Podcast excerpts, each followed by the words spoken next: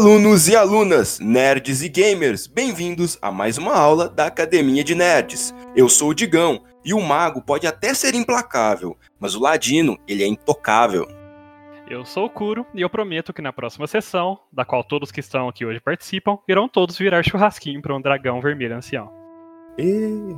e eu sou o Roxas e hoje a gente vai dar uma aula um pouquinho diferente. Ela vai ser tratar de fisioterapia sobre como reeducar sua postura global.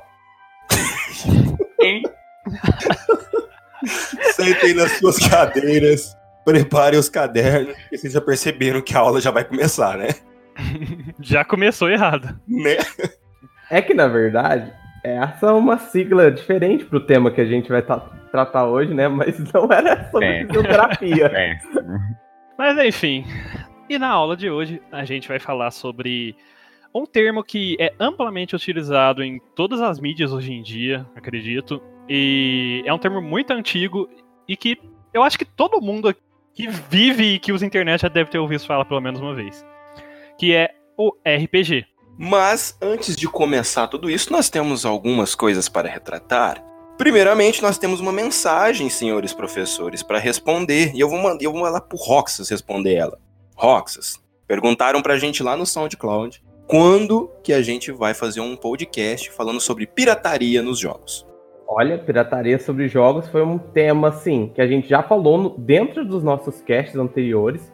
Então, escutem o cast D3 e o cast sobre jogos, que a gente já fez, que tem sobre isso, mas a gente pode sim fazer um tema daqui a um tempinho, né? Que a gente tem algumas aulas já marcadas durante umas duas ou três semanas.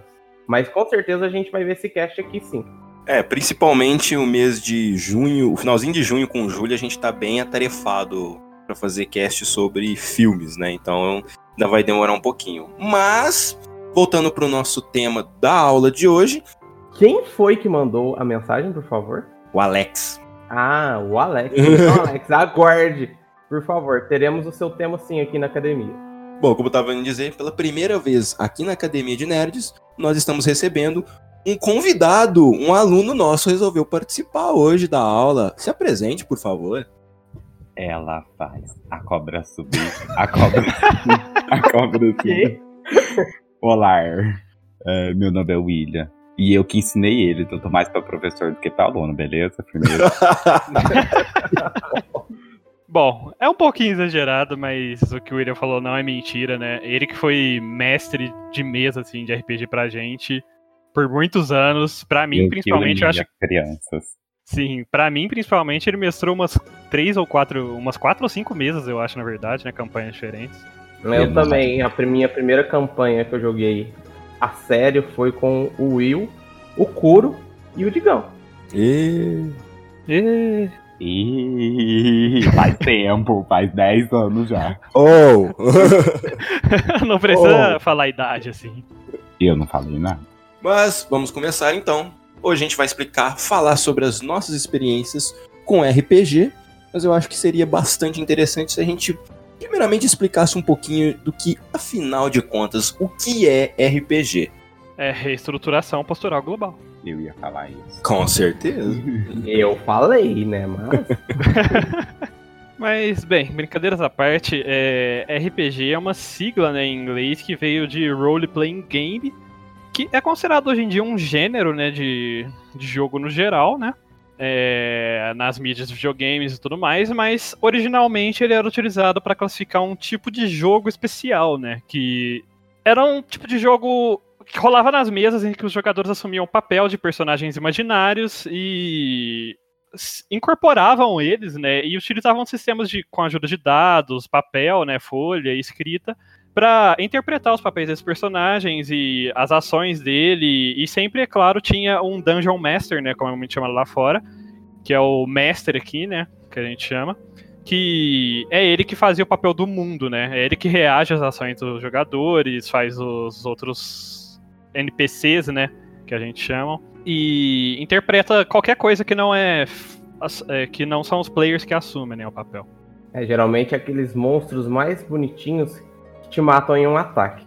Sim, e também é ele que decide quando vai cair um meteoro na cabeça de todo mundo do nada, porque tá todo mundo falando sem parar. E ele faz os deuses aparecerem pra salvar a gente também. Em raras ocasiões, bem, Bem raras. raras. Só tá de bom humor. A gente deixa pra histórias, né? É, de uma forma mais clara, normalmente você, em todos os RPGs, você vai ter um mestre, esse, é, essa pessoa, ou quem, ou quem tá interpretando esse papel, digamos assim, ele vai narrar uma história, vai contar uma aventura, e os outros personagens, as outras pessoas que estão na mesa, vão interpretar personagens variados, e é, o objetivo deles é sobreviver à aventura do mestre. Algo que nem sempre dá tão certo. É, dependendo dos mestres, quase nunca dá certo. Eu sou um mestre bonzinho, comigo sempre tá certo. Existem os mestres que querem ver o circo pegar fogo e os mestres querem que os personagens cheguem até o final da história e percam nela. O Kuro, que quebra nossos itens no final da história. Não, eu não quebro no final, eu quebro a todo momento. Só lembrando que muita coisa do RPG vem da literatura fantástica que, que foi criada durante a década de 50, do Tolkien e do. Quem que é o escritor de Nárnia mesmo? Que eu esqueci o nome. Não vou Nossa, me lembrar. que Lewis. feio. Lewis, Lewis, não sei falar o nome dele. Mas que muita das coisas que, que tem nos RPG foram buscadas nesses livros, que eles criaram esses mundos fantásticos, com personagens fantásticos, de raças e estilos bem diferentes, e eles foram implantados nesses jogos que já existiam, os jogos de tabuleiro, só não tinham personagens dentro desses jogos muito com muitas características. Eram jogos de guerras, né, que eles se usavam como base e conforme foi se desenvolvendo, foram chegando, né, no que a gente conhece hoje como RPG. Acho que o principal jogo que a gente pode citar que foi base é aquele Blackmoor. Eu não tenho nem certeza se pronuncia-se assim, né? Sim, e. Assim, os RPGs. Ele também, eu não me lembro muito do Blackmoor, mas os RPGs sequenciais, eles começaram a puxar muito desse conceito que a gente tem em jogos também, né? Pra meio que facilitar, eu acho, um pouco a interpretação também e dar uma dinâmica mais de jogo, assim, né? Não ficar só aquele negócio de verbal. É, realmente passar uma sensação de jogo, né? E aí a atribuir vida, é, classe, sabe, nível dos personagens e tudo mais. Pra você realmente se sentir, ao mesmo tempo que interpretando um papel do personagem, você tá jogando mesmo uma aventura, né? Não. É se sentir parte do mundo, né? Sim. E. Assim, eu acho que pode-se dizer que o pai, assim, do. Do RPG, né? Considerado por muita gente, é o próprio Gygax, né? o Gary Gygax, que ele que basicamente criou, juntamente com o Arneson, não me, não me recordo agora, o, o primeiro, né, Dungeons and Dragons, que eu acho que todo mundo conhece, que é, e é basicamente o primeiro RPG de mesa moderno, assim, do jeito que a gente... O RPG como a gente conhece, assim, hoje em dia de mesa, foi o primeiro, né? É, na maioria dos casos, D&D é o primeiro RPG que você vai jogar. Tanto que normalmente o sistema dele é mais fácil de você aprender e tudo mais, se você for comparar com outros. É, mas normalmente ele é o. Eu não diria que. Ele também é o mais famoso, né? Então se torna mais fácil dele ser o primeiro da maioria, assim, sabe? Só para todo mundo ter uma base, ele tem cinco edições, enquanto a maioria dos outros sistemas tem duas, três edições. Ele é tão antigo que ele tem cinco edições. Sim, é ele, é, ele é tão famoso nesse ponto, mas nem sempre, como o Digão disse, ele foi o mais fácil, né? Hoje em dia, o 5D é bem mais fácil que os outros sistemas. Eles simplificaram muitas regras, mas foi isso foi com o desenvolver do tempo, né? Que vai saindo o jogo, vão melhorando. Sim, eu acho que entra muito na questão de que antigamente, conforme foram atribuindo essas coisas, essas questões de game design, né, de, jo- de jogabilidade na, na interpretação, né, foram atribuindo o game do roleplaying, né, Eu acho que o próprio público, é, ele foi criado para um público universitário que estava lendo esses livros na década de 50. É, não eram muitas pessoas que tinham muito acesso ao RPG. Então ele era complexo para a época, mas ele foi simplificando porque hoje em dia a maioria da pessoa que joga, a maioria não, né? Uma grande parte das pessoas que jogam são crianças que vieram dos jogos online, de todos esses jogos que estão, mas vieram para esse jogo que não é online, mas que é, é difícil você pegar os primeiros livros, tem muita informação, então facilitaram muito. É, então, exatamente. É, era muito universitário e na maioria era muito. Do, eu acho que 90% dos jogadores de RPG antigamente, da década de 90 e pra, nessas épocas aí, era aqueles nerdões e tudo mais, e adorava fazer cálculo e fazer essas coisas complexas. Então, tipo, para eles, quanto mais complexo, melhor, né? Exatamente. E então o D&D ele realmente era bem complexo, tanto é que ele mesmo viu esse problema, né, a Wizard of the Coast e começou a simplificar, como vocês já falaram ao passar do, das edições. O, e uma coisa interessante das primeiras edições do D&D é que não existia nem raças, por assim dizer, de certa forma, né? Porque eles se baseavam muito em Tolkien, como o Will já falou. E o próprio elfo, anão, essas coisas eram consideradas classes, cara. Era super bizarro não tinha muita versatilidade, né? Cada, cada caso era um caso, o elfo era sempre o arqueiro, o guerreiro era sempre o anão, o humano também não tinha muito assim, mas sempre era uma coisa bem determinada, não tinha muita variação. É, e é legal de notar nessa evolução, porque é justamente essa liberdade que você tem hoje nos RPGs, na hora de você criar seu personagem, que faz o jogo ser tão interessante, diferente de outros tipos de jogos, como videogame, etc. No RPG você tem uma liberdade muito maior que você nunca teria tanta em qualquer outro tipo de jogo. Muito maior, não. Eu acho que o maior atrativo do RPG é a, é a ilimitação da sua imaginação. a imaginação vai, o sistema pode deixar. Você pode encontrar um sistema que você vai conseguir adequar tudo aquilo que você imagina. É, mas é isso que eu acho que agrada o público Sim. hoje em dia, né? Porque é, a gente pega o pessoal que geralmente começa jogando RPGs no videogame, aí ele vê aquela história daquele jogo que ele gosta, ele tenta trazer para algum sistema e jogar com os amigos dele, né? Porque eles já conhecem a história e eles querem viver a história do jogo. Então eles vão se adaptando. Eu acho que o que define RPG, assim, não é o termo correto, né, para definir RPG, mas o que eu acho que é o que define para muita gente hoje em dia, principalmente o pessoal mais novo, é realmente a palavra customização. Hum. É. Ele oferece uma liberdade maior, como o William já disse, que, assim, dependendo do sistema, é a sua própria imaginação, né?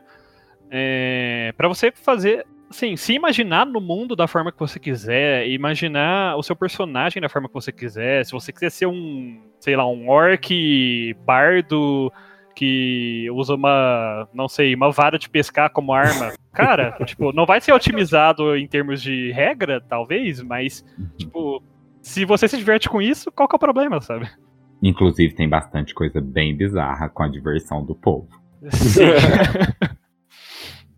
e eu acho que esse termo, né, de role-playing game, ele, de certa forma, não acaba perdendo sentido, mas como a gente falou logo no começo, ele acabou se tornando um gênero, né, de, de jogos, assim, né, de estilos de jogos, eventualmente, porque eles ganharam bastante popularidade entre o pessoal mais nerd, mais gamer, assim, na, na década de 90 e dos anos 2000, e começou a ser retratado em outras mídias também, né.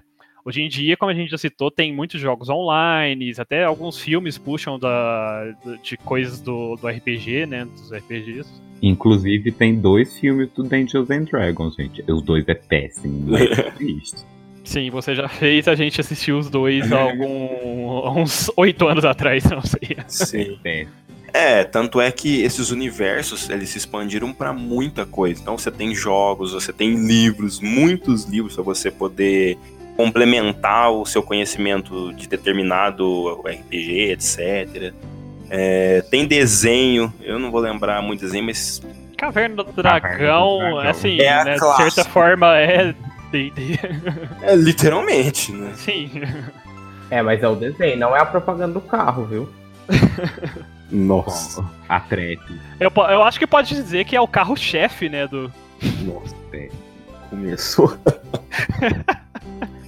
Ah, mas o legal de falar assim de, sobre jogos de RPG que até nos jogos eles começaram a evoluir o gênero um pouco mais, porque antes você jogava um jogo de RPG e ele tinha uma história fixa, você seguia aquela história e pronto. Hoje em dia os jogos de RPG já estão te dando várias opções que mudam o final do jogo, mudam algum acontecimento, etc. É bem legal. Eu acho que estão tentando trazer mais do RPG físico para os jogos. É porque varia muito, né? Tem aquela, aquela divisão de, de RPG japonês e americano, né? O americano tá trazendo muito essa questão de, de opções para você aumentar o leque de coisas que você pode fazer, mas os japoneses continuam quadradinhos, você tendo que seguir uma história mais linear e etc. Sim, é bem interessante isso, porque os americanos, ao mesmo tempo que eles tentam te dar mais opções, muitas vezes eles, se, eles te limitam em outros pontos, né? Acabam te limitando em outros pontos. Que é customização do próprio personagem e tudo mais. Sim. É, em contrapartida, os japoneses geralmente tendem a focar é, num plot geral, né, da história ser um pouquinho mais desenvolvido, né? Porque como é linear, ele acaba tendo, mais tempo, em teoria, para desenvolver esse plot geral. E muitas vezes oferece algumas customizações a mais. Mas sim, cada um tem seus pontos fortes e não é à toa que os dois tipos de RPG, né, entre aspas, são muito famosos e saem jogos até hoje. E temos muitos jogos também que adaptam os próprios RPGs de mesa, né? A gente tem é, exemplos aí de jogos, o Divinity, Divinity 2, agora que saiu mais recentemente, uhum. são basicamente. São, é, assim, é, eu que joguei muito, principalmente o 2, você, tá, você literalmente se sente jogando um RPG de mesa. Porque você anda na cidade, você, você tem seus status, você tem que passar em, che, em checagens de, de status, rolando, rolando dados que são rolados automáticos por você. É, as batalhas são por turnos também. É, então, é, é, literalmente um RPG de mesa, só que você jogando na frente do computador. Outro exemplo, outro exemplo também que saiu recentemente é o do Pathfinder, né? Kingmaker, que é a adaptação do próprio jogo, é, RPG de mesa, Pathfinder, né? É, e mudando também de gênero, mas também existe os Bloodlines. Agora lançou, é, lançou o trailer do 2, agora recentemente também, do Vampire Bloodlines que também é um estilo de RPG mais em primeira pessoa, assim, mas que busca muito, bebe muito da fonte do, do, do RPG de mesa do vampiro. Vampira Máscara, sim. É, e tem muito RPG também que você joga de. Somente os antigos e tal. Que eles beberam bastante da fonte e você consegue até mesmo fazer interpretações é, de cenário e tudo mais. Por exemplo, um RPG que eu jogava muito quando eu era bem menorzinho, bom tempo atrás, é, que é o Final Fantasy Tactics, que praticamente ali eu aprendi um pouco de como você se movimenta no mapa de, de Tormenta, no mapa de D&D, né? no grid, literalmente. E tem vários outros RPGs que você aprende outras coisas, onde você trabalha muito com profissão pro seu personagem, o sistema de multiclasses, e por aí vai. Sim, é que muitas vezes as pessoas, é, hoje em dia, principalmente, olham um RPG e pensam que, ah, é só por, é, tem que ter level, ter classe e upar. E não é só isso, né? Porque role-playing game, como o próprio nome diz, é interpretação de, é um jogo de interpretação de papel. Exatamente. Então, se for um jogo que você está realmente interpretando um papel de um personagem, você, pro, você tem uma, um certo senso de progressão do personagem ou da história, assim, então, é, falando num senso mais geral, já poderia ser considerado, de certa forma, RPG, né? Sim. Eu levo bastante essa parte a sério do roleplay. Nas regras, eu sou uma tragédia, gente. Por isso que eu sou um péssimo mestre. Mas, como jogador, eu me esforço. Sim. é, e sem contar que não é só jogos de. Do, assim, que você joga. Os próprios sistemas existem jogos adaptados para você jogar o sistema online ou em sites ou em jogos mesmo, né? Então, se você não quiser jogar na mesa real, você consegue jogar pelo computador. Não tem nada que te impossibilita, né? E a gente até falou, né? Nas mídias sociais é, tem ganhado nos últimas duas décadas, assim, nos últimos 15 anos mais ou menos, bastante destaque, né? Um destaque maior, né? RPG, principalmente que agora voltou a ser mais jogado, né? E muitas vezes não é de uma forma muito legal, né? Principalmente aqui no Brasil. Ai, sempre tem as tragédias. Aqui, aqui no Brasil, qualquer tragédia que acontece, eles geralmente colocam a culpa em alguma coisa. É em jogo de videogame e por aí vai. Eu lembro de um caso há uns oito anos atrás, mais ou menos isso, de um garoto que tinha se suicidado, ele tava com depressão e tudo mais. E eu lembro do cara, faz... do pessoal fazendo uma reportagem e falando que ele jogava RPG, que na verdade o RPG que ele jogava porque eles estavam invocando o demônio, e eu lembro sei o que lá. E eu fiquei tipo, não, É, gente, Ele não. jogava vampiro ainda, É, pra pegar mal é. ainda. É. E é, de certa forma, triste, né, ver esse tipo de coisa. Porque numa mesa, mesmo que o William mestrava, eu acho, na época, a gente teve um amigo que ele basicamente teve que parar de jogar com a gente. Sim. Porque na época a mãe dele viu, aí os pais dele vi- viu, viram essa- essas reportagens falando mal, falando que é coisa do capeta, não sei o que, que é RPG e tal.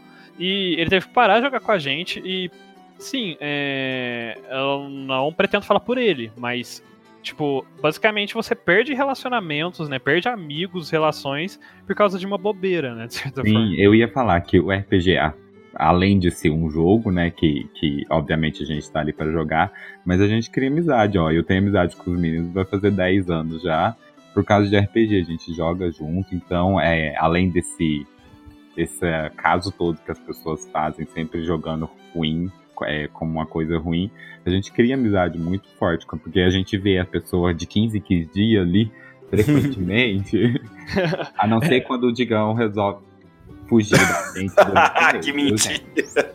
que É mentira. Que mentira. Mas- Quem vai pra festinha não é eu. Acaba rolando uma amizade ali, porque é entre cinco pessoas que estão sempre se vendo ali, conversando, sempre tem um grupo, então. É, então, e já foi até certa forma comprovado em algumas pesquisas, algumas coisas do tipo, que assim, influencia também na sociabilidade das pessoas. Sim. É, tem muitos atores que, acreditam ou não, principalmente lá nos Estados Unidos, que eles atribuem o fato de eles serem atores ou bons, assim, hoje em dia e tudo mais, a- ao fato de terem começado jogando RPG. Se eu não me engano, eu posso estar enganado, assim, eu não me recordo muito bem, eu posso estar enganado, mas o The Rock, se eu não me engano, é um É o Vin Diesel. O Vin Diesel que joga É, é também. o Vin Diesel? É o Vin Eu Diesel. sei que é um desses grandões aí. É, é o Vin Diesel. O Vin Diesel, ele tem é, uma empresa de jogos de videogame, não sei o que. Ele tava dando uma entrevista uma vez e ele falou... Estavam perguntando pra ele sobre a empresa e sobre o próximo filme de Velozes e Furiosos 40, sei lá. E ele contou que ele jogava muito tempo atrás e isso que fez ele querer ser ator, não sei o que e tal. E é bem legal. Você, você e, o, e o Will assistem, né? Uma stream de uma galera gringa aí que faz, que eles interpretam mó bem. Critical Role são dubladores aí famosos até lá nos Estados Unidos, né? De filmes, desenhos, animes e tudo mais. De jogos agora. Jogos também.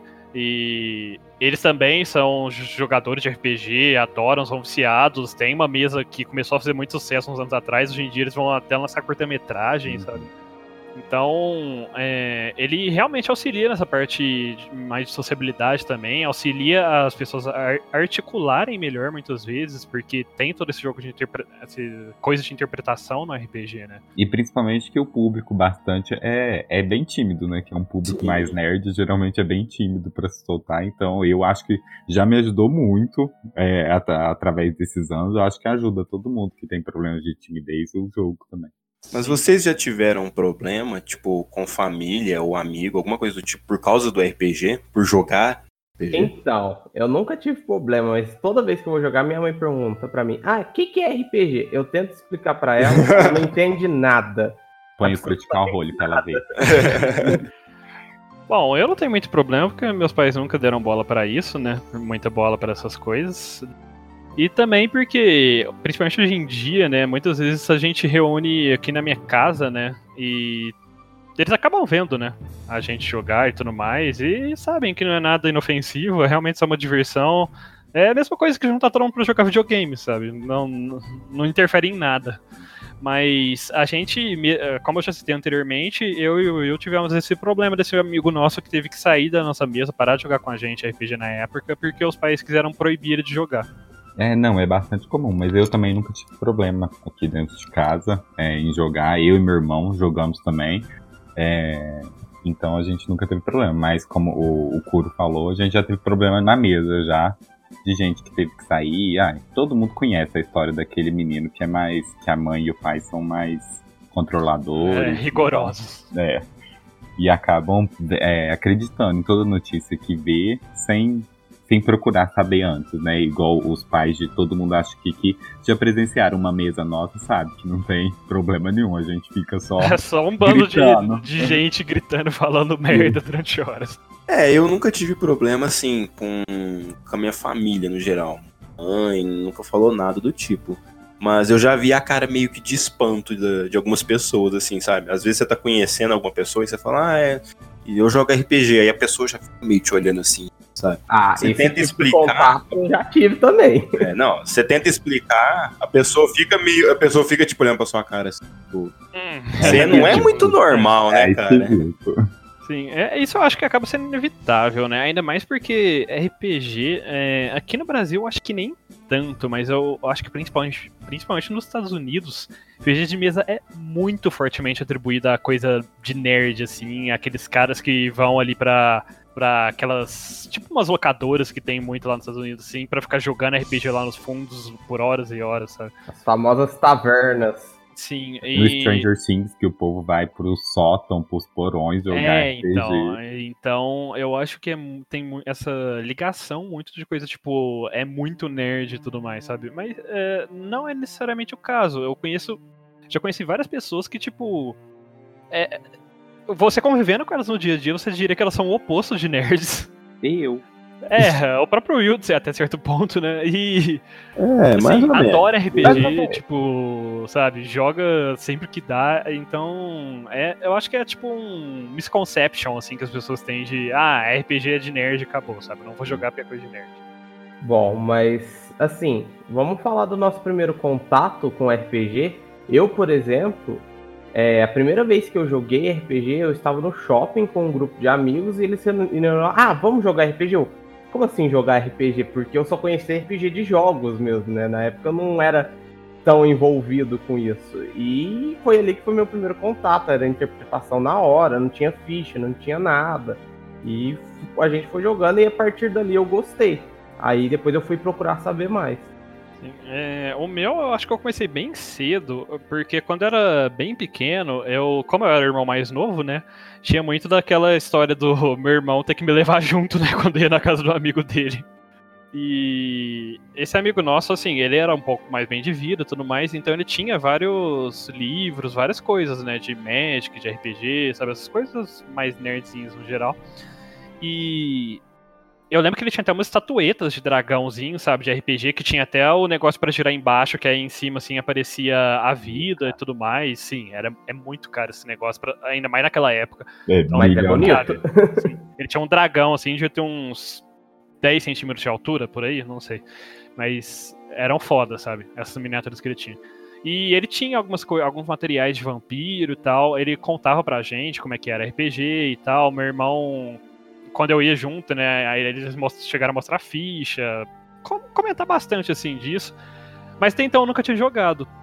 Até que uma vez a gente foi para um rancho, né, e tava nós três e mais umas outras pessoas mais ou menos da nossa cidade. E esse menino virou e falou: Ah, vamos jogar RPG e tal, vamos improvisar aqui. A gente tem vários dados de seis lados aqui. E bora pegar uns papel, fazer umas fichas rapidão. Foi tudo bem na imaginação mesmo, assim. E a gente fez assim tudo, ele foi mestrando, foi intermediando as coisas que aconteciam, e foi minha, minha primeira experiência real mesmo. Depois disso, eu fiquei muito viciado assim no conceito de RPG. E aí eu puxei um amigo meu, assim, meu melhor amigo na época, e a gente começou a jogar só nós dois, muitas vezes. Tipo, eu mestrava meio que jogando ao mesmo tempo, eu mestrava só pra ele. A gente jogava muito 3D e T na época. E aí eu continuei com essa paixão aí, mas seguindo bem de lado, até que eventualmente encontrou, reuniu aí com essa mesa com o Will e a gente começou a realmente jogar mais sério aí RPG, né? Uma campanha mesmo. E era uma mesa enorme, gente. Eu lembro de ter Sim, pelo menos gente... umas 10 pessoas na mesa. É, eu acho que nas primeiras Nossa. sessões chegou a ter umas 10 pessoas quase. Depois, é claro, foi diminuindo, aí parou numas 6 pessoas mais ou menos, assim. Ficaram fixas por um bom tempinho. É, eu mesmo fiquei, eu acho que umas 4 sessões e depois saí por algum motivo que eu não lembro. Eu não lembro, mas eu lembro que você tinha um paladino que você corria das lutas e ficava lá no canto. Sim, corria mesmo. Eu pensava que o paladino curava, eu trazia do lado dos jogos, né? o paladino era um Shark Tank que curava de longe, não tinha nada a ver na época. Aí eu falei, ah, vou ficar longe, né? Eu curo as pessoas. Eu não tinha habilidade de cura, gente. triste, triste. Bom, meu primeiro contato com RPG, eu deveria ter uns uns 13 anos ou 14 anos. Foi numa festa de aniversário de um amigo meu muito das antigas. Muito nerd. É. E por algum motivo chegou lá, eles começaram a jogar isso. Eu não joguei, eu só sentei assim do lado e fiquei assistindo. Assisti depois eles jogarem mais umas três sessões. Achei legal. E quando eu entrei no ensino médio, logo no primeiro ano, eu fiz amizade com alguns amigos que, por coincidência ou não, iriam começar a jogar RPG de mesa. E aí eu joguei. Eu lembro que meu primeiro, meu primeiro personagem, eu não lembro o nome dele, mas ele era um monge. Começou nos monjão pra dar soco. Né? Já foi Eu um monge, hein? clichê. O meu primeiro, se vocês adivinhar, eu dou um prêmio pra quem adivinhar. Guerreiro. Foi um elfo. Foi um elfo. É, É um arqueiro. Elfo mago. Me da hora. É, eu acho que eu comecei quando eu tinha uns 13, igual o Digão também, mas faz Sim. muito tempo. Foi com D&D 3.5, uma mesa de umas 5 pessoas que eu conheci, não sei aonde. Inclusive hoje eu ainda vejo as pessoas numas festinhas, as pessoas fingem que nem me conhecem mais. Mas foi com uns 13, 14 anos. Aí até que eu acho que com uns 17 que eu comecei a jogar mais sério. Eu acho que eu comecei a jogar uma mesa de vampiro, que foi um pouquinho mais séria. Que... E depois D&D bastante com, com os meninos, que foi a mesa que a gente reuniu dos 10 aí. Aí depois eu acho que nós nunca parou. Nós parou um pouquinho na, durante a É, a gente um. parou. Eu acho que no fim, bom, pra mim, né? No fim do colegial, assim, pro começo da faculdade, depois voltamos. Mas, eu- nossa, eu acho que daqui então, eu acho que eu devo ter sido o que começou mais novo, né? Porque eu devia ter uns 10 anos no primeiro contato que eu tive lá com o meu irmão, o amigo lá dele. Criança prematura. É, eu tinha uns 15 anos quando eu joguei a primeira vez.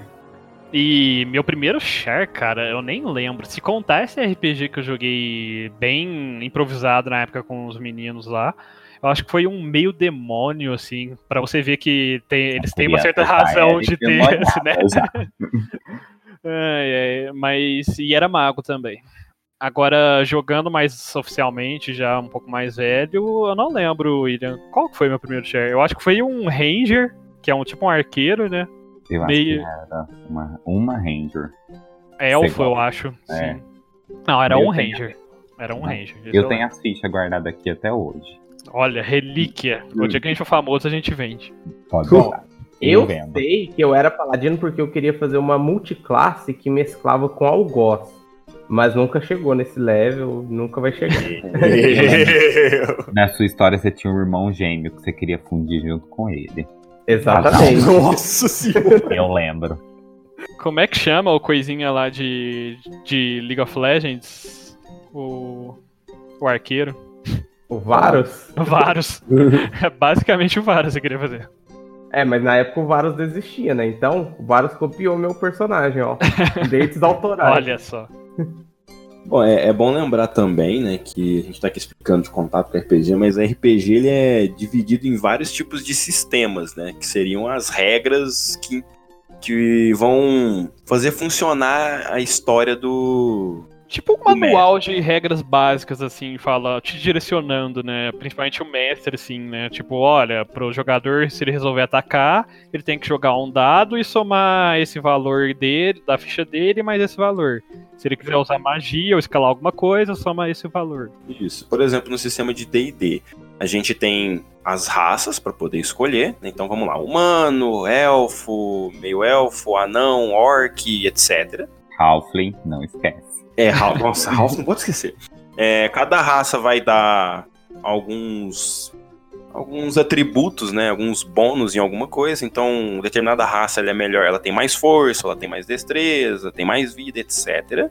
E depois tem as classes, como os meninos já estavam comentando. Aí você tem o Ranger, que é o arqueiro, o guerreiro, o mago e por aí vai, né?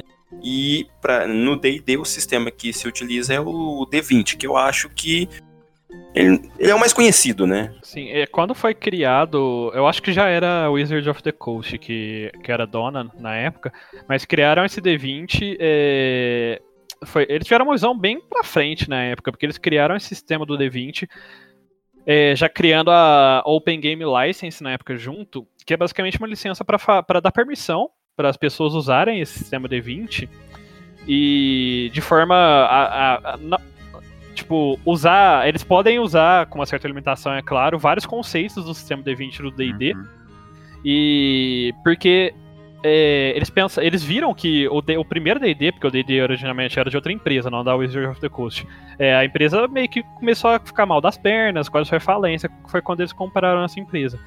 Então, eles viram que, assim, o, D, o RPG, o sistema não conseguia se manter sozinho. Então, eles fizeram essa licença permitindo que outras empresas, outras pessoas também usassem dos materiais deles para lançar outras coisas. E criassem meio... material também, Sim, né? Para criar material e permitir que criasse uma base, né, melhor, mais sustentável, porque assim eles não precisavam eles mesmos ficar custeando todos uhum. os manuais, os complementos, edições novas que saíssem e tudo mais, né? Sim. Então foi uma pegada muito inteligente, assim, interessante que eles fizeram na época, eles lançaram o sistema D20 e eu acho que a maioria, assim, dos RPGs, o, hoje em dia dos sistemas se baseiam de alguma forma do D&D barra do D20. É... Sim, o sistema do D20, eu acho que ele foi o primeiro, né? Mas ele é o mais complexo também, porque não, não é. Mas um dos mais complexos, porque ele envolve muitos dados, tem seis tipos de dados. Então, as pessoas que assustam quando vê o, o aquele monte de dados na frente, assim, é, a não ser quem goste muito, assim, eu acho que dá um susto nas pessoas, assim, também, quando chegam no, no, no dado diferente ali. O D20 é um dado ventilado, viu? E, mas ao mesmo tempo se tornou uma coisa muito icônica, né? Porque hoje em claro. dia as pessoas pensam em RPG, elas pensam naquele dadozinho de 20 lados, assim. É. Virou basicamente o símbolo do RPG hoje em dia, de mesa. Sim, sim. Tanto é que você vê muita gente que vai fazer tatuagem, ou vai fazer aquelas camisetas é, normalmente uma das primeiras escolhas é fazer o desenho de um D20. É, e além desse sistema, tem, por exemplo, o Vampiro, que o Will tava falando sobre. Ele vai poder explicar melhor, porque eu nunca joguei Vampiro. o Vampiro também é um sistema bastante antigo, né? Porque ele tá na quinta edição também, acho que são os dois mais antigos. E ele puxa mais pra, pra um, um, uma vibe de horror, que é bem diferente daquele mundo medieval, com espada e magia que o, o, o Tolkien criou. É, é uma coisa bem mais voltada para aquele o storyteller, né? o, é, o Ed, o Ed Allan Poe. É, é uma coisa e muitas vezes ele tem uma pegada, pode ser usado, né? Numa pegada mais de atualidade, né, também. Sim, é. Ele, é, ele funciona nos dois, né? Mas ele tem uma vibe bem mais de horror, bem mais de história, assim. É, tanto que quem joga ele são, é, tipo, não tem luta, tem muito reduzido, sabe? Então é uma coisa mais é, de, de roleplay mesmo, de, de interpretação, de, de umas histórias mais, mais dark, mais... É, como o próprio nome já diz, né? É de vampiro, então já espera, né? Eu acho que... E ele tem a contraparte dele, que é o lobisomem, né? Que é o mesmo sistema tudo mais, só que é literalmente a contraparte do, do vampiro. É, o, o lobisomem usa um pouquinho mais de dados do que o vampiro, mas também é muito mais narrativa, interpretação dos seus personagens do que você lutar. Tipo, as lutas ocorrem, mas é algo bem rápido. Sim, uhum. e uma coisa que é muito legal é que, basicamente, no quando você vai jogar vampiro, os lobisomens são muito fodas e você apanha para eles pra caramba no começo. E quando você vai jogar lobisomem, é o contrário, né? Os vampiros são muito fodas, você vai apanhar pra caramba pra, pra eles no começo até você ficar mais forte também. Olha, uma dica. Se você está jogando vampiro e encontrou um lobisomem, não mexa com ele. Corra. O engraçado de vampiro é que ele criou um mundo também, né? Porque não, não são só os vampiros, né? São os vampiros, os lobisomens, os magos, as múmias, as é, fadas. Sim, exatamente. Existe o sistema para os magos, né? Que foi criado depois também. Que é bem complexo. Eu até tenho um dos livros dele que nunca tive oportunidade de jogar. Mas eu tenho um livro do jogador aqui do mago. É difícil de entender ler. Ele é bem complexo, você, sim. É, você já não entende muito bem. Eu achei ele bem complexo, assim, para pelo menos comparado com os mais os RPGs mais tradicionais, né? Mas saindo um pouco de D&D, assim, é, a gente teve... A gente tem também, né, o próprio 3D&T, né, que é um sistema brasileiro, né, Bem é, simplificado. Bem simplificado, e mas ao mesmo tempo ele te dá bastante, bem mais liberdade, né, para fazer escolher raça, é, classe, porque não tem nem dizer classe, né, de certa forma. Então você basicamente faz o que você quiser, né? Ele é bem mais aberto nesse quesito. É, eu acho que ele foi criado para criança mesmo, porque ele tem uma vibe bem de anime do, dos anos 90. É, tanto é que, assim, fala, saindo um pouco da sigla, o próprio nome dele, né? Defensores de Tóquio. Né? E ele teve as primeiras edições, né, por uma empresa, depois foi comprado por uma outra, eu acho que é a JBC, não lembro, que lançou a terceira edição, e eventualmente, a quarta edição, quer dizer, e eventualmente a Jambô lançou o 3DIT Alpha e mantém ele até hoje também, né.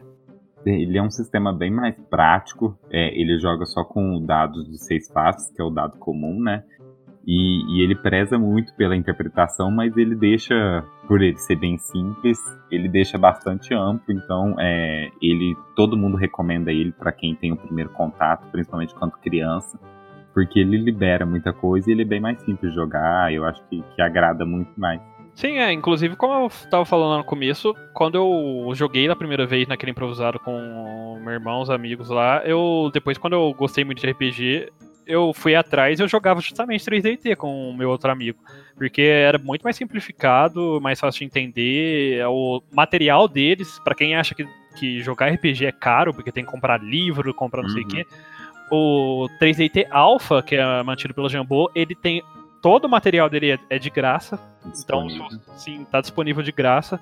Então, assim, se você resolver jogar RPG e não sabe pra onde começar, cara, pega o 3DT Alpha, ele é simples de jogar, é, é de graça, é fácil, tem uma comunidade ativa, bastante ativa até aqui no Brasil, então é, uma, é um bom início aí. Aí, contrariando esse sistema, tem um sistema muito complexo Ai. chamado Demon. Nossa. Também brasileiro. Que é um jogo que brinca com porcentagens. É uma coisa mais bizarra que eu já vi. Eu acho que de complexidade, assim, o Demon e o GURPS, eu acho que são os mais adorados ou odiados nesse quesito, né? Cara, esse, esse GURPS aí é, é muito bizarro. Eu só conheço essa bagaça de nome. Eu nunca nem passei perto de um livro, de nada de estranho. Conheço nada desse GURPS. O GURPS, é, eu... ele já é bem antigo também. Ele é, ele é um dos mais antigos RPGs. Ele só não é mais antigo que o próprio D&D, eu acho. E ele sempre foi criado para ser um sistema mais genérico, né, de RPG. Só que ao mesmo tempo que ele tem toda essa pegada um pouco mais genérica, ele traz algumas complexibilidades algumas vezes que espanta muita gente e principalmente aqui no Brasil ele nunca ganhou tanta atenção, acho, por causa disso. Até porque eu não sei se tiveram muitas edições que vieram para o Brasil. Eu também não sei, mas é, eles tentaram emplacar ele bastante aqui na, eu acho que nos anos 90 mas por ele ser muito complexo, eu acho que ele foge assim da e ele tem uma pegada bem diferente, né, que não que tem o Demons, que ele é bem parecido assim, que ele é mais humano também, você não tem muito... É, sim. Esse lance de raça, classe muito medieval ele, assim. Sim, o Gurps ele tenta ser mais realista, né, de certa, isso, certa isso. forma, tipo, tem muito mais coisa para você cuidar de certa forma assim, realmente tentando trazer um pouco mais dessa realidade nossa pro, pro mundo fantástico de RPG. É legal, mas é difícil. Sim. É... Depois a gente tem o Pathfinder, né? Que ele surgiu na era do D&D 3. do D&D 3.5, que é meio para entenderem, o D&D chegou na terceira edição, tinha várias falhas na edição. Então eles lançaram meio que uma edição meia assim na metade, como se fosse um hotfix assim, um, ajustando várias coisas da edição da terceira edição, que era sim, tinha bastante falhas, assim, pra não dizer outra coisa. E então lançaram esse 3.5. E é a versão mais famosa é, do, 3, do, do D&D. Eu acho que de RPG no geral, né? É o RPG mais famoso jogado, assim, o D&D 3.5 até hoje. E a Pathfinder, ele comprou algumas revistas que publicavam muita coisa de D&D na época e começou a publicar algumas coisinhas próprias, assim, na revista, daqui e ali e tal. Até que eventualmente, quando saiu a quarta edição do D&D, que não teve uma recepção muito boa. Foi uma tragédia. Foi uma tragédia. Eu acho que foi uma das odiou. piores recepções que a gente teve de RPG na história. O Pathfinder meio que já pegou essa. Tipo, já aproveitou da situação, lançou a primeira edição deles mais ou menos na mesma época, né, também. E, cara, deslanchou. Eles, che eles chegaram a ultrapassar esse, e ser o RPG mais comprado, assim, vendido, jogado, assim, no mundo por um bom tempo. Aliás, no mundo inteiro, não sei, né? Mas em boa parte do mundo. E aí, eventualmente, o D&D lançou a quinta edição, voltou a ficar famoso porque acertaram muitas coisas, né? E aí Pathfinder caiu para segundo, mas assim, ele ainda é muito jogado, ele tá para ele saiu acho que esse ano, né, segunda edição. E, ele é muito legal, ele ele é basicamente o D&D 3.5 com umas mudanças mais de história, de conteúdo do universo. Ele tem uma estrutura um pouco mais complexa para criar os, char, os personagens, que, assim, dá mais liberdade pro, pro, pro jogador, mas aí isso, consequentemente, torna um pouco mais complexo. Principalmente magia, que tem todo um sistema para criação de magias. É uma pegada bem interessante que ele tem, né? E na mesma época da, da tragédia do 4.0 do D&D, eu acho que teve o Vampiro também, que tentou dar um reboot na série e falhou miseravelmente. É, foi uma época bem, bem pesada para o RPG, acho que foi em 2010 por aí, eu acho que mais ou menos nessa época que, que o RPG caiu bastante, os jogadores, assim, que a gente chama de crise do RPG, então. Sim, é, virou até meme, né, na comunidade, tipo, hoje em dia, né, que agora tá voltando a ficar mais popular, o povo vira, ué, é, mas o RPG não tinha morrido, não sei o quê, o povo brinca muito. Tem é. mutantes e malfeitores também, que bebe muito da fonte do D20, na verdade ele pega o sistema D20 e meio que simplifica a usar um tipo de dado só, que é o D20, e ele aproveita para ir na onda que tá mais em alta, né? Que é, hoje em dia, super-heróis, né? Super-heróis, vilões. Limita, né? Só super-heróis. É, só que ele, ele, ele, ele abrange... é pegada do, do D&D, do 3DT, né? Que você pode ser Sim. basicamente o que você quiser, assim, de superpoder. É, quando, quando você para pra analisar no termos heróis, eles englobam tudo. Tipo, é, os tokusatsu. Sim, tudo, é, tipo, tudo. se você quiser ser o Batman, você consegue fazer um Batman. Se você quiser ser a Sakura de Sakura Card Capture, você consegue fazer, sabe? E ele tem umas diferenças, assim, bem assintosas. Por exemplo, no Mutantes e Malfeitores você não tem pontos de vida. É por status, digamos assim, sabe? É, um exemplo é, sei lá, disponível, pendente, etc, sabe? Não são esses os nomes, obviamente. Ele não tem uma barra de vida, digamos assim.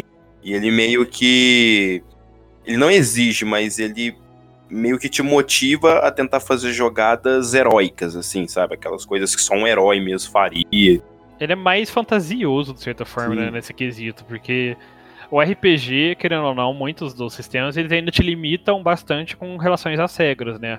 Pô, se eu, eu posso dar um. Você vira pro mestre, ah, eu posso dar um mortal de costas, pegar minha espada no ar, sacar e arremessar no cara?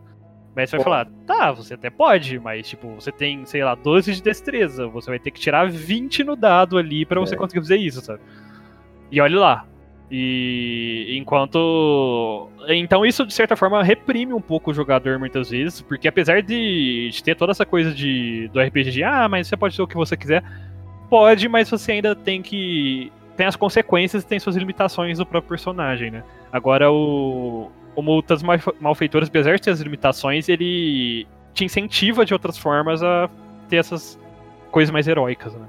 É porque acontece assim, você tem a liberdade do seu personagem fazer o que você quiser nos outros RPGs. Só que acontece, você tem poucos pontos em força, normalmente você vai evitar de fazer alguma coisa que exija somente força, porque você vai ter que tirar um número muito alto no dado para poder que aquilo dê certo, sabe?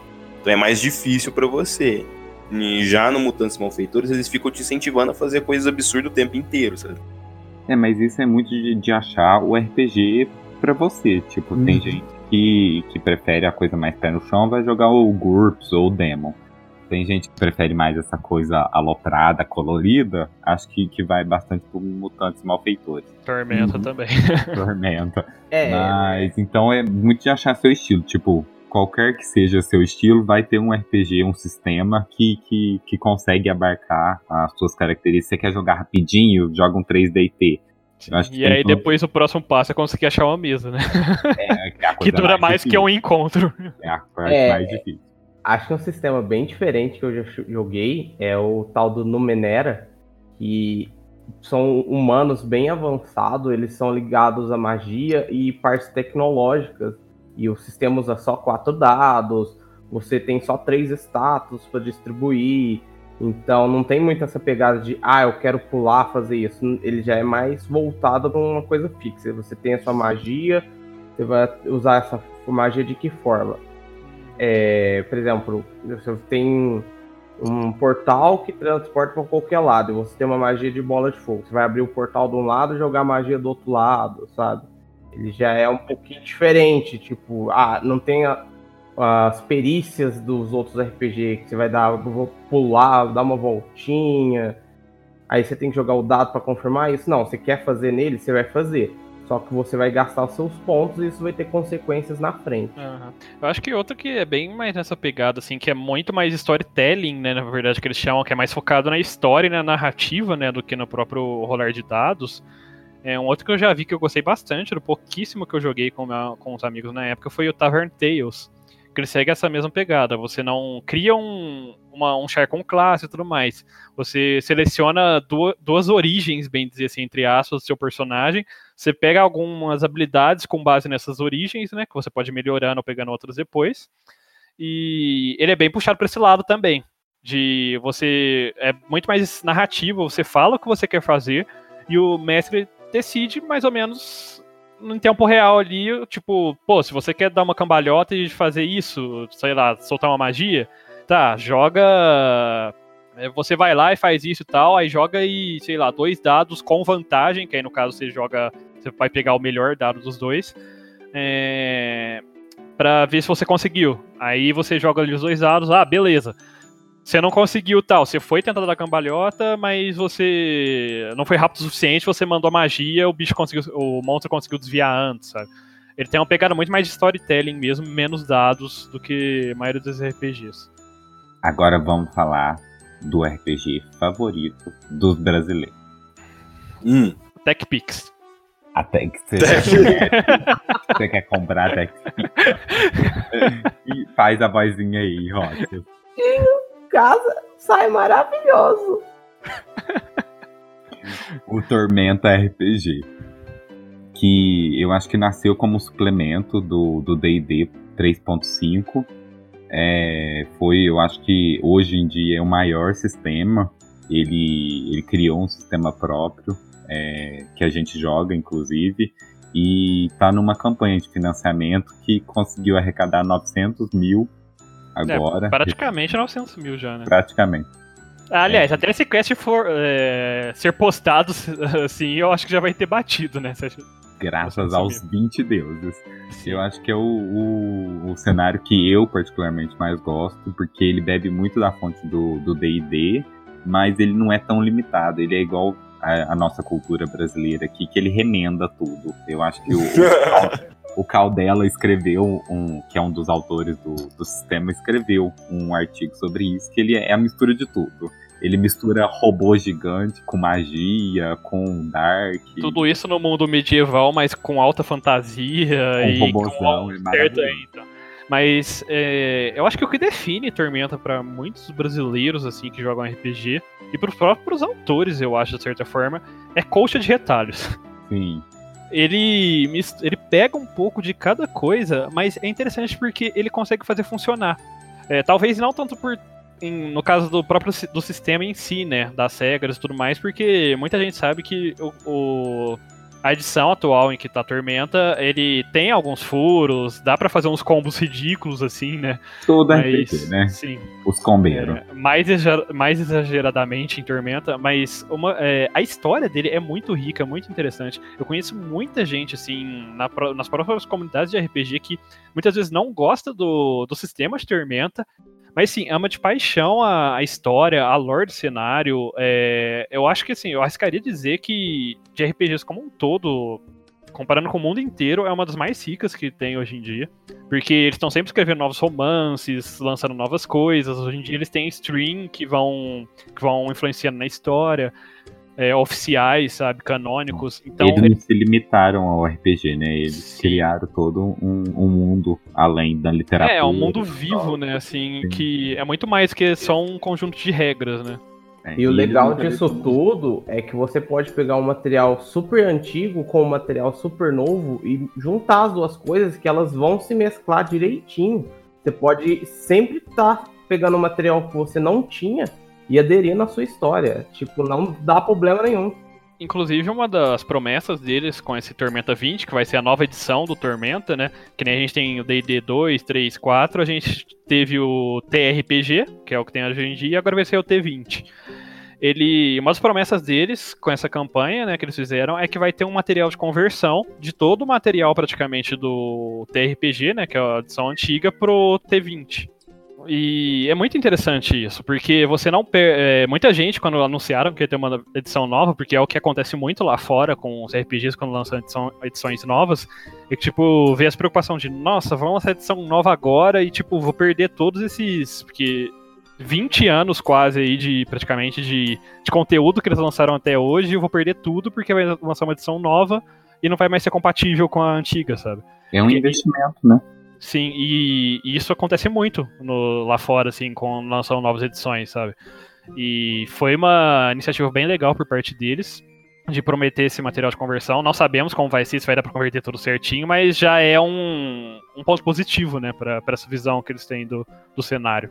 Sim, eu acho que, que eles pensam bastante no. Eles sabem o público que tem, né? Que é o público BR, que, que, a, que a gente não tem muitas condições de ficar comprando livros caros para sempre aí, igual é, no, nos Estados Unidos tem muitos, muito mais livros, né? Mas eles sabem que eles têm que reduzir um pouco e por isso que eles fazem essas listas de conversões. Eu acho que o, o próprio livro é mais, é, mais completo que o livro tem. A maioria dos, é, dos RPGs D&D, por exemplo, mas eles têm geralmente dois a três livros, né? Que é tipo o livro do jogador, livro do mestre livro dos monstros, sabe? Ou livro base livro dos monstros e outro. É, o que eles quiseram propor aí que você tá falando é que, por exemplo, no T20, no Tormenta RPG na verdade já tinha, né? Mas no T20 também vai ser um livro só de mais de 400 páginas que já vai englobar tudo isso num livro só, né? Tipo, mestre, jogador, vai ter vários monstros para fazer algumas campanhas, algumas ideias de aventura, sabe? Já vai ter tudo isso num livro só, porque sabem que, assim, brasileiro não tem condição de ficar comprando um li eh, três livros, mais cinco complementos, é, mais não sei quantas coisas extras, sabe? Para começar a jogar, né? Sim. E o bom é que, como a gente falou, o cenário ele é bem rico e dá para ser usado em outros, em outros sistemas, né? Eu conheço bastante. A gente mesmo, né, usou o D&D 3.5 para jogar no, no cenário de Tormenta há muitos anos. É, conheço gente que usa o 3DT Alpha para jogar no. que é de graça para jogar na Tormenta, no cenário de Tormenta. Sim, ele tem o cenário sistema, né? Você pode dividir os dois. Ele tem um sistema próprio, claramente, mas ele tem um cenário próprio que é construído através da lore que eu acho que a parte mais rica de todos do, do sistema é isso, dos livros, que ele tem uma história muito boa, que é, é bastante é, plural a história, sabe? Eles tentam englobar o máximo de coisas possíveis ali, para você conseguir encaixar a história em outros sistemas se você quiser. Você não é obrigado a jogar no sistema deles. E, mas mudando um pouquinho de assunto, é, a gente estava falando que um, mais cedo que os RPGs meio que morreram, né, lá na faixa de 2010. E voltaram a re reanimar né, nos últimos anos. 900 e... mil, gente. Sim. e eu acho que uma das coisas que pode atribuir é justamente o que o Tormento está fazendo agora, que é financiamento coletivo. Eu acho que tiveram vários grandes nomes aí que usaram disso também lá fora. O Pathfinder, por exemplo, a segunda edição agora, ele teve financiamento coletivo, é, arrecadou muito dinheiro, acho que chegou a um milhão de dólares, não me lembro é, para criar o próximo livro. Então, essa ideia do financiamento coletivo, do crowdfunding que surgiu há uns anos atrás, contribuiu, eu acho, para essas empresas menores ou que não têm tanta sustentabilidade lançar novos conteúdos de RPG, né? É, temos aí o cenário né, do Skyfall, que é brasileiro também, que usou crowdfunding agora recentemente para para fundar mesmo o cenário deles. Eles agora estão até com umas streams, se eu não me engano, que para mostrar um pouco do cenário. Então, é uma maneira barata, né, de se financiar uma coisa que pode dar certo e que não pode. Hoje em dia, eu acho que as livrarias, a, as distribuidoras, essas coisas, estão tudo falidas, a gente sabe aí. Então, é, eu acho que esse meio que encontraram foi muito, foi muito bom, assim, tanto para quem joga, porque teve a oportunidade de participar naquele processo ali de fazer propaganda, e foi bom para as empresas também, porque as empresas é, abaixaram o risco, porque antigamente tinha uma tiragem muito grande, mas não conseguia vender. Agora com esses crowdfunding, você consegue já já direcionar o público, então quem vai quem vai ajudar ali é quem quer jogar e quem vai fazer a propaganda. Então acho que é um que é um ganho para todos assim e está se mostrando muito muito proveitoso porque tá tá surgindo muito RPG disso, né? E não só por participação de propaganda, né? Muitos desses crowdfunding permitem que quem doa ajude no desenvolvimento de algumas coisas, né? Fazer testes. É, no Tormenta mesmo a gente está tendo uma edição beta agora, onde os jogadores vão jogar e depois vão passar o feedback. Ó, a gente achou isso não está funcionando bem, isso aqui funcionou melhor. É, é uma oportunidade do jogo de tipo os fãs, né, os jogadores também poder contribuir para criar um sistema melhor, um cenário melhor, assim, né? O Pathfinder eu acho que usou também no crowdfunding deles, se eu não me engano, eles liberaram um playtest quando já tá, é, mas o deles eu acho que já tá um pouco mais perto da finalização do do livro como um todo, então já veio até coloridinho, tudo bonitinho e tal, mas eles também liberaram um playtest para o pessoal testar mesmo. É, é, eu acho bem interessante isso, porque você pode. Você, como fã e jogador, tem essa sensação de tipo. Eu, eu contribuí, né, para ficar melhor e contribuir para isso existir, né? Tanto é que, por exemplo, no caso do Tormenta, quem doar a partir de não sei quanto vai ter o nome no livro, sabe? Vão ter várias coisinhas assim. É, isso é legal também, porque é aquela coisa, né? É um grupo de pessoas que está criando um sistema, cinco, quatro pessoas, que seja. E mil, mil pessoas trabalhando em cima do sistema, logicamente vai ser uma coisa muito melhor do que só quatro pensando, né? É, mais ou menos o raciocínio, né? Porque quanto mais pessoas, mais é, divergências aparecem. É, mas a, a ideia, no geral, é deles trazerem realmente o feedback. É a mesma coisa que acontece quando você está testando um beta, um alpha de um jogo eletrônico. Você reporta os bugs, os erros para a empresa e a empresa vai é, arrumando aqui e ali para poder trazer uma experiência melhor. É a mesma coisa. Assim, não necessariamente pode ser algo ruim, né? Muitas pessoas ajudarem, mas como você falou, pode ter os casos que atrapalham. Mas é aí que eu acho que entra um pouco do jogo de corpo dos próprios produtores, né? De saber quem escutar e quando escutar, né? É, não, eu falo mais pelo lado da afirmação do Roxas do que sim, pelo. Sim, não, sim, eu entendo. tipo, é uma faca de dois gumes, né? É uma faca de dois legumes, porque, né? É muita gente, muita gente é, sempre complica. Assim, né? é, a democracia não é perfeita. É. Mas por que vocês acham que o RPG meio que deu essa, essa pausa, digamos assim, para depois ressuscitar um pouco depois? Tipo, foi jogo eletrônico, chegada da internet. Eu acho que. Popularização da internet. Com a internet, o pessoal teve muito acesso a jogos online, os famosos MMORPG. Então o pessoal jogava mais Ragnarok, jogava Mu, esses jogos, e deixava de sair de casa, porque você conseguia jogar online com seus amigos. Então o povo foi cansando, né, por um tempo, e depois os MMOs foram morrendo. E o pessoal, ah, vão jogar RPG de mesa mesmo. Acredito que, assim, eu sou um exemplo disso.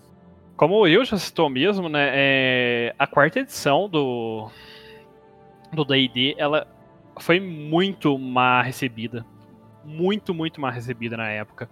E muita gente se viu um pouco sem opção, né, do que jogar, e entrou essa questão do que o Rox falou, né, de agora ter muito jogo online, RPG online, essas coisas. Então, acho que foi uma mistureba de, de diversos fatores, assim, na época, assim, na, dos anos 2010, assim, 2000 e poucos, que foi influenciando, assim, para o RPG meio que praticamente morrer, né, por uns anos. Uhum. Ressuscita! e eu acho que uma coisa que influenciou também na ressurreição deles, além do, desses crowdfundings, é a, inter, a própria internet eu acho que influenciou, sabe?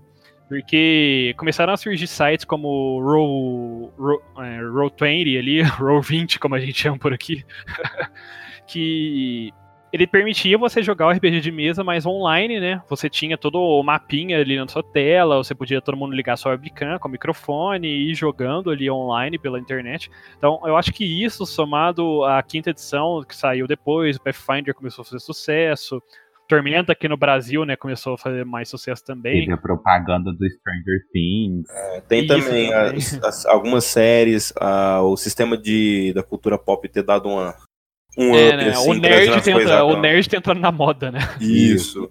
E então tudo foi auxiliando pro, pro negócio voltar, né? Sim, inclusive hoje em dia, por exemplo, você pega Critical Role, que a gente citou mais cedo lá, que é aquele stream de voice actors, né, de dubladores é, lá dos Estados Unidos. Cara, quando eles fazem streams, eu acho que bate mais de 20, 30 mil, tem vezes, pessoas assistindo, sabe? É, porque... Aqui no Brasil também a gente tem a mesa do, de Tormenta que a gente fala, que sempre dá é, uns 300 views geralmente. É, a, gente tem, a gente tem mais, galera. A gente tem aquele Guntar que mestra ou joga com youtubers e streamers famosos. Tem o Azecos, que também faz a mesma coisa. Inclusive, muitos escritores de Tormenta mesmo participam dessas coisas do Guntar, Sim, do É, Azeco. do Nerdcast mesmo, o Leonel Caldela, que é um dos criadores de Tormenta, ele participa muito, ele já fez algumas mestragens de, de podcast no, lá com o Call of the Cthulhu. Cthulhu. Eu acho que é a mesma coisa que matou o RPG tá Sim, ressuscitando. é, É, ironicamente. exatamente. sim. E, inclusive, a academia ainda vai ter uma stream de RPG, alunos. Então, fiquem ligados. Sim, um dia, Vai. assim, tá. pro- possivelmente esse ano, se a gente tiver condições, assim, de tempo e tudo mais, mas... Financeiras. Muita coisa o Mas Digão Mas a gente gosta, a gente quer muito, a gente tá planejando desde que começou o podcast, Se o, eventualmente. Di- se o Digão o quê, Will? Se o Digão deixar a gente jogar, viu, gente? Porque era pra gente jogar amanhã Aham. e a gente não vai por culpa dele. É, mentira. Que mentira. Tudo é intriga da posição, né? É, quem, Tô quem, jogando aqui na fogueira. quem viajou, quem viajou aí não fui eu, não. ó. Foi O pessoal lavando do roupa Marcelo. suja aqui no meio da. do Marcelo, gente. meio do cast. É assim mesmo. Mas a gente tava falando tanto, né, de RPG, e o que, assim, pra mim, a coisa mais divertida no RPG é como eu falei, como ele é um jogo que podem acontecer, tipo, coisas muito variadas, você tem uma liberdade maior, é, acabam acontecendo cenas e histórias que eu acho que somente num RPG e você vai poder presenciar algo tão, assim, hilário Como chama o pessoal da, da Dragão Brasil, né? Como eles gostam de chamar, as lendas lendárias que acontecem dentro As lendas lendárias. Olha, eu proponho que cada um aqui conte uma, uma lenda lendária como jogador e uma como mestre. Pra ficar Ah, extremamente. não vale, divertido. vocês estão tudo. Eu que mestro a mesa de vocês, vocês já vão falar tudo das versões de jogadores. É bom que facilita a nossa vida. Mas vamos lá, começa pelo Roxas então. Vai lá, Rox. Quietinho. Eu, bom, E eu vou contar a história do Hans, que é um bárbaro meio lobo, que é a do RPG atual com o Kuro mestrando. Teve uma vez que a gente estava numa espécie de biblioteca e tinha uns mímicos dentro dos livros. E eu peguei um desses livros, né? Ele mordeu minha mão e o bárbaro, esperto, inteligente como ele é, né? Pegou o machado dele e acertou a própria mão com o machado para tirar o livro. Então vocês já Na verdade, você tentou acertar o livro, né? Só que você tirou um, assim, deu uma falha crítica e quase cortou o próprio braço. É, Quase. é, só não perdi o braço porque o mestre tava bonzinho no dia. É. como mestre, eu já até sei o que, que o Roxas vai falar. Como mestre, é, eu tava jogando uma edição, uma história criada própria minha, com um outro grupo, que não é os meninos que estão aqui, e tinha uma NPC que chamava Freya. Era uma gorducha, feiona, sabe? Aquele personagem bem rústico. E um dos meninos perguntou: Ah, posso cantar ela? Eu falei: Pode. Né? Já pensando o que, que ele ia aprontar. E ele ficou dando em cima e a, e a NPC falando que só tá- que tava ali pra trabalhar, não sei o que tem. Ele continuou insistindo. Aí eu peguei um pedaço de bife, assim, sabe aqueles bife, parece Flintstone, que tem o osso grandão grudado nele? E ele acertou o personagem. E ele deu dois críticos seguida. E assim, o personagem dele morreu ali, entre aspas, né? Eu deixei ele voltar à vida, mas era pra ele ter morrido. Morte por uma bifada na cabeça. Quem, qual RPG nunca aconteceu isso? Eu já até sei o exemplo que o Digão vai dar, porque é igualmente hilário. Então vamos ouvir o do Digão, né? Olha, eu tenho muitas histórias Nossa, assim, hilárias. Essa que o Kuro lembrou, ela é engraçada. A gente jogava um RPG, eu não lembro qual sistema que é, mas era no do tipo do do, do Roxas. Por exemplo, quando você dava crítico, você jogava de novo. Se você fosse dando crítico seguido, você continuava dando damage. É, a gente foi preso, né? Ficou preso numa cadeia. E todo dia o carcereiro ia lá e dava uma rapadura pra cada um, né? e a gente ia ser julgado no Que- quarto não, dia. só, só uma coisa. Queriam matar todo mundo de diabetes, né? Porque É. dando rapadura todo dia. Aí, beleza. Em um dos dias, o guerreiro, né? Porque o guerreiro, né? O guerreiro é, é diferente. É, ele pegou e falou: Eu não vou comer rapadura, não. Eu vou guardar. E só que assim, o cara fala que vai guardar uma rapadura, você pensa assim, vai comer no outro dia, mais tarde, sei lá. Quando a gente tava no dia que a gente ia ser julgado, que o carcereiro veio assim pra poder é, pe- colocar as algemas e levar a gente, o guerreiro levantou rápido e falou: Eu vou pegar a rapadura e vou jogar na cara dele. O mestre olhou pra todo mundo e falou: Vai. E aí o guerreiro começou: 20. Joga de novo, 20. Joga de novo, 20. Joga de novo, 20. O mestre levantou bravo com a gente. Ó, o RPG acabou. E saiu assim, né?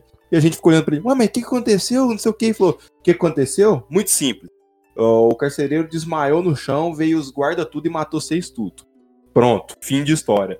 Acho que eu nunca vi um mestre tão bravo na minha vida. Mas eu pensei que você ia contar a história do buraco. Faz É favor de contar da- a história do poço. É porque essa do poço é quando eu estava de mestre. É. Eu tava mestrando uma campanha pro Kuro e mais alguns jogadores, né? O Roxas não tava, nem o Will. E eles chegaram para enfrentar um certo espírito e eles derrotaram esse espírito. Quando eles terminaram de derrotar, o espírito ressurgiu e ficou parado olhando para eles, né? E do lado onde eles estavam assim, eu tinha dito que tinha um poço sem fundo. Um poço E sem detalhe, fundo. o meu personagem, quando entrou na sala, não sei se foi o meu ou de outro, a primeira reação que eu tive é falar, ah, vou olhar no poço e... Dá pra ver o fundo dele? Você falou que não. Então, porque era eu um acho que até tacava uma pedrinha, eu acho, nele, né, pra ver Jogaram, escutava. ninguém Aí, escutou. Não escutamos. E aí, né, o, o monge ficou meio louco quando viu a- o bicho voltando assim, virou pra todo mundo e falou: Mano, eu vou pular dentro do poço. É, tipo, ele falou, nossa, não dá pra matar esse bicho, não sei o que, tem outra forma, eu vou pular no poço. Ele pegou e pulou dentro do poço. E aí ficou todo mundo parado assim, ele sério olhou pra mim. Não, aí, ah, o que, aconteceu? Morreu. Você morreu! ele já ficou bravo, né? Como assim, morri, não sei o que, não pode, o que que faz então, não sei o que. Você não morreu, você tá caindo no Ah, abismo. O Digão ainda foi muito bonzinho na hora, né? Ainda fa- eu, eu tive a ideia, né, rápido ali na hora. Eu falei, ah, não tem como meu personagem, tipo, na hora que viu ele correndo em direção ao poço, tentar impedir ele, porque eu já tinha visto que o poço era sem fundo e tal. Aí o Digão ainda foi bonzinho e falou, não, pode tentar e tal. Só que eu não consegui, porque o Aí, personagem dele era mais forte. aí ficou difícil, né? A gente tenta ajudar, mas. Né? Não, e ele ficou bravo, cara. Ele ficou revoltado. revoltado Sim, ele, ele deu o rage kit da mesa, né, nesse dia. Sim. Triste Tá aí. semestre, gente. Porque na nossa cabeça é tão simples o que o- o- os É. players têm que fazer, mas os players nunca descobrem. Eles Eu sempre vão diga. pelo caminho mais complexo. Eu que digo. Eu sei que diga. Bom, no meu caso, tem duas histórias com o player que eu não vou citar do que eu jogava com o player aconteceu na mesa, né? Uma delas é foi quando a gente tava dormindo num, numa igreja, num templo. A gente tinha vários personagens no grupo, né? Tinha um guerreiro, um ranger, um outro clérigo, tudo mais no grupo e tal. Tanto é que ele conseguiu pra gente dormir ali no templo, o clérigo. E daí, né, a gente acordou, né? A gente notou que o nosso clérigo havia sumido. A primeira coisa que o nosso guerreiro, eu acho, ou o bárbaro, não lembro, vira e faz. Beleza, eu vou sair pela porta ali, depois a gente discutir um pouco. Vou virar pra primeira pessoa. Ei, moço, você viu um clérigo passando por aqui? Um não. Aí, então, aí todo mundo ficou tipo, ah, um clérigo no meio de um templo. Hum, Um não, um monte, serve. sim, então. Eu nem lembro o que, que virou disso. Eu acho que a gente começou a rir demais. E inclusive era o Will que tava mestrando. Eu não lembro dessa parte, não. E outra nesse mesma, nessa mesma mesa, eu acho que era outra campanha, mas a mesma mesmo grupo. O Will mestrando novamente. O a gente chegou numa cidade, né? Todo mundo se separou pra ir coletar equipamento, procurar pistas, se não me engano, na época, do que seja lá o que a gente estivesse fazendo na época. E separou o grupo, né? E um dos integrantes do grupo era um elfo alado, que é tipo um elfo com asa, basicamente é uma raça de tormento. História foi a primeira sessão, se eu não me engano, dessa mesa. Sim, foi. Todo mundo level 1. o El falado dele era mago, ele tinha 4 de vida, eu acho. 4 de vida. O nosso. A gente tava andando pela cidade, procurando o resto dos integrantes. Eu e o Bárbaro, né? Era um, um, um morro, né? Que é tipo um meio urso, assim, né? É, a gente avistou o, o elfo voando. Aí o. Eu falo, nossa, ali, tá ele e tudo mais, tem que chamar a atenção dele e tal, porque ele não tá escutando a gente daqui. Porque a gente tentou gritar. O, bar, o urso bárbaro vira assim e fala: Eu vou pegar uma pedrinha e tacar nele. Com toda a minha força, assim, pra acertar. É triste, foi triste. Aí o William virou: Hum, joga aí, faz sua jogada de ataque. Tá, acertou. Acho que foi, foi crítico. Não lembro. sei, foi três. Foi, foi Mas, assim, crítico, eu tava nessa Eu sei que deu 3 de dano com uma pedrinha, né? Tipo, deixa- era pra ter deixado ele com 1 de vida. Aí eu calmamente olhei assim pro lado, assim, não falei nada. Umas horas depois que a gente. Tipo, ele caiu assim, quase morto, né? Isso porque ele não tomou dano de queda, porque o William não sei se foi bonzinho ou se esqueceu. É porque ele voava, gente. Vamos, vamos, vamos. Mas enfim, ele caiu e tudo mais, a gente encontrou ele, deu tudo certo, apesar de rolar uns xingamentos aí pra quase matar ele. Depois da sessão, assim, eu virei pro William. William, é... você não somou o bônus da força dele, né? Porque tem toda essa mecânica, que é o rolar o dano do dado, né? Mais o bônus da força. Você não rolou a força do, do bárbaro, né? O William vira. Nossa, é mesmo. Era pra ter matado o elfo na pedrada. Na primeira sessão da pessoa, gente. Não traumatizem os players, tá vendo? Você tem que ser bondoso. Aí eu só fiquei, ah, tá. Foi trágico, porque era pra ele ter morrido de todas as formas, gente. A gente só não Olha, matou ele por morrer numa bondade. pedradinha pelo amigo. Na primeira sessão é traumatizante pras crianças. Olha, esse meio urso tinha história, viu? Tinha. É umas histórias que a gente não pode nem contar aqui. Exato. E bom, como mestre, eu acho que eu vou contar a clássica. A gente não contou no podcast ainda, né? Acho que não. É, essa aqui ficou marcada entre a gente. Porque esse player foi induzido a fazer tal ação pelos outros players que estão aqui presentes. Mas a gente tem um meio demônio, assim, uma, uma, uma raça meio demo- demoníaca que tem, que tem asas e tudo mais. E eles estavam correndo atrás de um.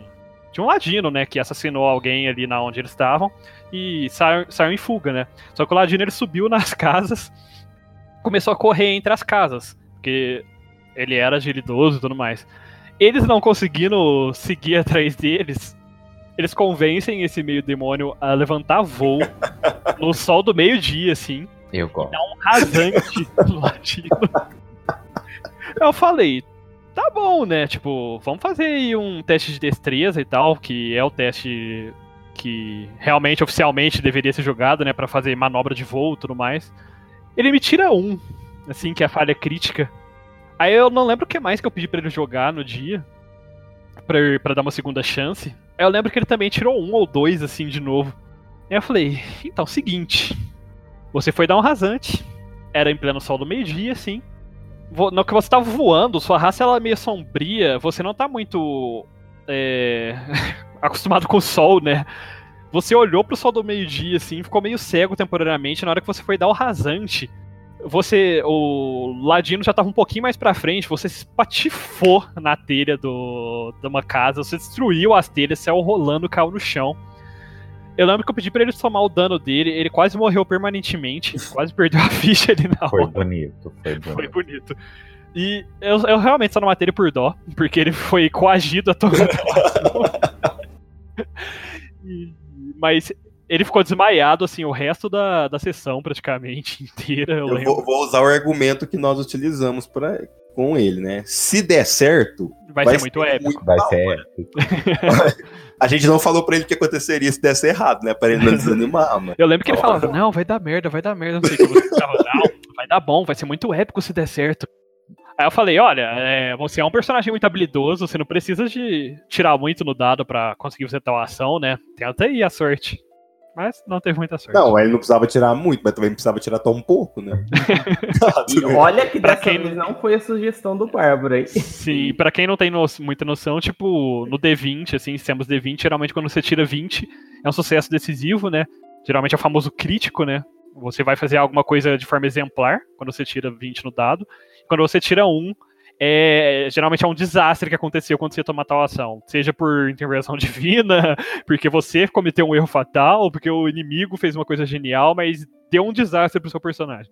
É, uma das coisas que a gente esqueceu de falar na hora do RPG foi isso, né? A, a aleatoriedade do negócio. Porque você É. pode ter a ficha mais perfeita do mundo, que é o caso desse player que, que tem uma ficha muito boa, que ele é bom de, De Combar. combar. de combar, mas assim, acontece essas tragédias de tirar um. Inclusive, esse player adora tirar um. Que agora que o, o Kuro te- terminou essa história, eu vou contar a história desse, outro, desse mesmo player se gabando no chat do Facebook que tinha muita Sim. armadura. Ninguém conseguia encostar no Sim, player. porque Sim, no ele Tormenta, era- classe de armadura envolve sua agilidade, sua própria armadura, Sim. vários fatores, né? Seu nível também, sua experiência. E ele era intocável. Ele passava em todas as aventuras. Ninguém acertava tomar. Aí o, o Kuro, que era o mestre, tava malvado no dia. Tinha uma sala com três baús. Como você seduz os seus players a entrar numa cilada? Você põe vários baús numa sala. E esse player entrou na sala, todo pimposo, fuçando nos baús. De repente, o baú riu. Ele riu, o mestre riu, todo mundo da mesa riu. Menos o play. Menos o player Depois que ele viu. um crítico que perdeu um braço porque ele não tinha oportunidade de escapar do ataque. Foi engraçado, eu me diverti. Eu também me vejo. Foi lindo tirar, arrancar um braço dele assim na lata. É, por- eu vou falar desse mesmo player porque ele é traumático pra mim. Então, Porque teve uma. A última vez que eu estava mestrando por os meninos, eu acho. é, a gente estava numa cidade é, e os meninos tinham alguns camelos, alguns, alguns cavalos para vender. E ele, ele sempre foi combeiro, então ele conseguiu vender os cavalos por um preço muito maior do que o que Ah, não, era permitido. o Eu sou mestre relapso também, às vezes. eu Não, eu, coisas. eu enganei o NPC. Vender um cavalo velho pro O player foi NPC. passar um portão que eu tinha como um, um outro village qualquer. Tinha falado que era o portão do camelo. O que, que a gente resolveu fazer? Brincar com o mestre, irritar o mestre bastante.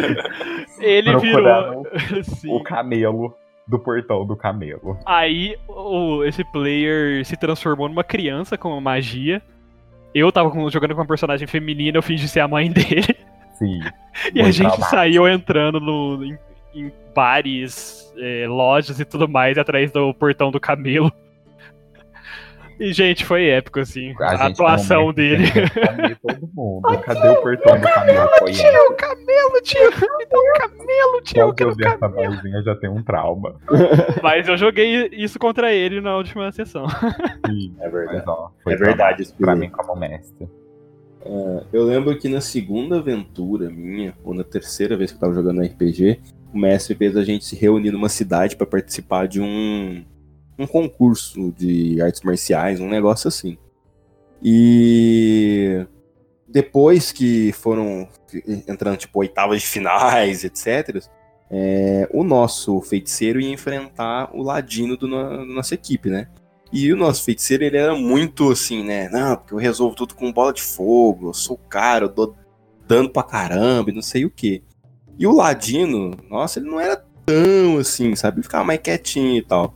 Só que ele tinha um blefar muito alto, né? Então ele contava muita mentira e as pessoas acreditavam, né? E eles entraram assim, e o primeiro que ia jogar era ele, era o Ladino. Eu- O Ladino vira pro mestre, fala assim: "Ah, eu vou chegar perto dele, vou falar pra ele que tem um porco azul voando. Aí todo mundo ficou parado olhando assim, né? Tipo, É, essas Como assim? a gente não espera. Aí, de rep- aí o menino vai lá, joga, o outro joga. Tira 20 no negócio. Aí o, o feiticeiro joga só por. Só pra falar que tentou, né? Tira um.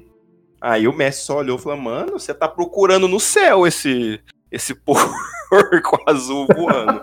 É um Era voador. Resulta- resultado da luta: o Ladino derrotou o feiticeiro sem tomar um hit. Pra que bola de fogo? Pra- né? O feiticeiro ficou procurando o Sonic, né? Não. Você precisa conseguir usar essa bola de fogo pra ela ser útil. né? Nossa Faz parte. Bom, e pra finalizar, eu lembrei de uma outra história rapidinha aqui, que eu tava jogando com uma mestre. É, a gente jogou um cenário próprio dela, né? Era uma ilha, a gente era náufragos, e eu tinha que escapar de uma prisão. Eu era humano, normal, Wilson. tal. Nossa. Wilson. Aí eu cheguei numa cozinha e tinha um Goblin lá cozinhando. Eu fui ataquei o Goblin, né? O Goblin tinha uma faca. Obviamente eu perdi pro Goblin porque eu tirei dados maravilhosos. E no sistema dela, a gente desmaiava e depois o NPC tinha que finalizar a gente. Ele tirou 3-1 seguidos, o Goblin.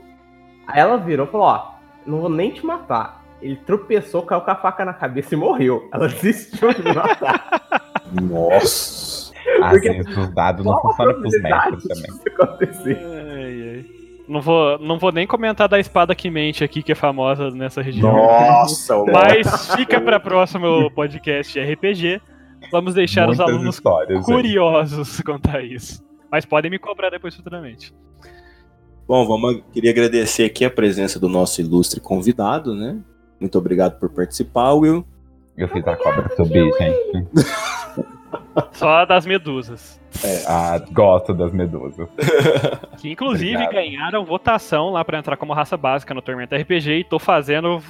Tô fazendo momento merchan mesmo porque eu votei nelas. Justiça, justiça. Justiça. Femininas que pedrificam os tarados. Bom, galera, se vocês querem conhecer a história da Espada que Mente ou mais histórias de RPG, não deixem de comentar é, no Instagram, no nosso Face, pra gente saber que vocês estão gostando. né? Nosso podcast sai toda segunda-feira, quando não acontece nenhum ataque alienígena. E nós estamos no Spotify, no iTunes, no Castbox e no SoundCloud e tudo quanto é mais coisa. E caso vocês queiram entrar em contato, só mandar e-mail, contato arroba academiadenerds.com.br. Por O hoje é só. Já pessoal. deu a lição de casa. Exatamente, eu dei lição de casa, por- eu roubei o dever do Léo. O Léo ainda tá londrinando por aí. O Léo é rica, gente. Eu vim aqui só substituir a cota dele, viu? Mas é isso aí, gente. É, a gente tá no Spotify, no Castbox, no iTunes. A gente tá em tudo quanto é agregador de podcast É. que a gente consegue adicionar ao nosso podcast. Deve ter mais ainda que a gente não tá lembrando, mas a gente vai. A gente vai Ouve chegando essa lá. bagaça aí, gente. Por hoje é só, pessoal. Classe dispensada. O camelo, tio! O camelo, tio!